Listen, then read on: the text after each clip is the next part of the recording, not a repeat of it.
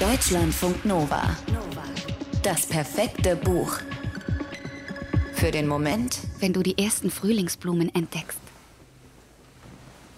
Sie weiß alles über ihn, aber er weiß nichts über sie.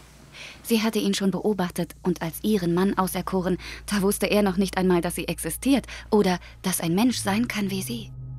Hätte er es gewusst, hätte er sich womöglich in Sicherheit gebracht. Nicht vor ihr, sondern vor seinen Gefühlen für sie vor dem, was ihm bei einem Leben mit ihr blühte, im wahrsten Sinne des Wortes.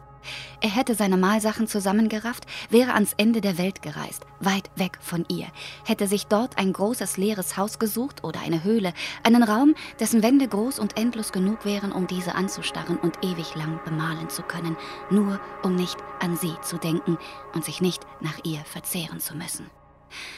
Aber er hätte sich nach ihr verzehrt, oh ja, nach ihrer Kraft, ihrer Stimme, ihrem Willen, nach ihren Fragen, ihren Vorwürfen, ihrem Zaun, nach ihrer Liebe, ihrer unbändigen Liebe für ihn, nach ihren Farben, die sie jedem Ding und jedem Gefühl zuordnet, nach ihren Bildern, nach denen, die sie mit ihrer Art zu erzählen heraufbeschwor und nach den Bildern, die sie malte. Diego Rivera, der größte Maler Mexikos, hätte spätestens dann begriffen, was ein Leben ohne Frida Kahlo für ihn bedeutete nichts. Zu flüchten hätte also wirklich ein gar nichts gebracht. Und das wird ihm klar, als er und sie in ihrer ersten gemeinsamen Nacht im Dunkeln nebeneinander liegen, er der Elefant und sie die Taube, er doppelt so alt wie sie und ihr zehn Leben voraus. Was um Gottes Willen sind denn das für Narben? fragt Diego leise. Und Frieda erzählt ihm den Anfang ihrer Geschichte, die nun auch zu seiner werden wird.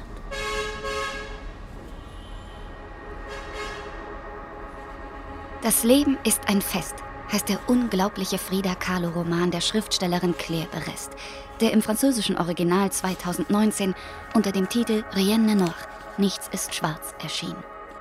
Das Leben ist ein Fest, erzählt Frida Kahlos Leben so farbig, von Kobaltblau über Zitrusrot, Buttergelb und Tintenschwarz zu Aschgrau, so intensiv leuchtend, selbst in den Schattierungen, dass man nach dem Lesen der gut 200 Seiten sicher ist, Frieda gekannt zu haben oder dass man bedauert, sie nicht gekannt zu haben oder dass man froh darüber ist, ihren Launen nicht direkt ausgesetzt gewesen zu sein. Frieda wusste um sich.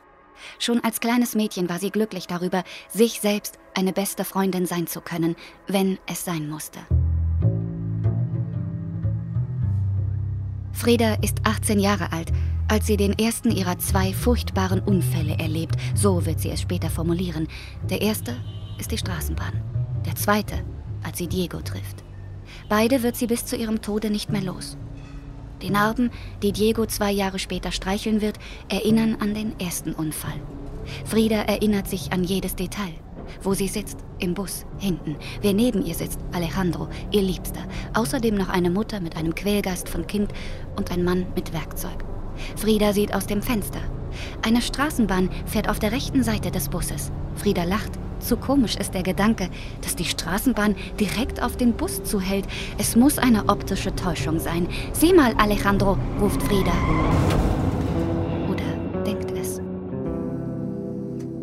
Als Frieda im Krankenhaus erwacht, versucht sie sich umzusehen. Das ist schwer, denn ihr ganzer Körper liegt in Gips. Und wohin sie sieht, nichts Vertrautes. Frieda vermisst den Geruch nach Zimt, vermisst die Püppchen, die zu ihrem Leben gehören wie die Ordnung nach Farben in ihrem Kopf. Und sie vermisst Alejandro, aber der kommt sie nie besuchen, weil sie schrecklich aussieht. Weil sie nicht mehr mit ihm um die Häuser ziehen kann.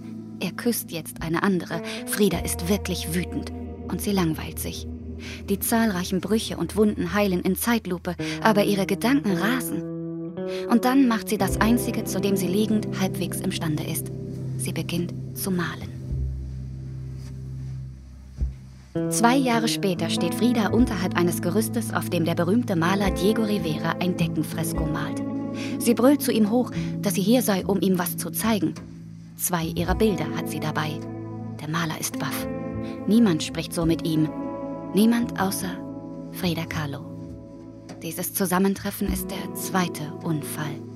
Nur, dass die Narben, die hierbei zurückbleiben, nicht körperlich sind. Deutschlandfunk Nova. Das perfekte Buch.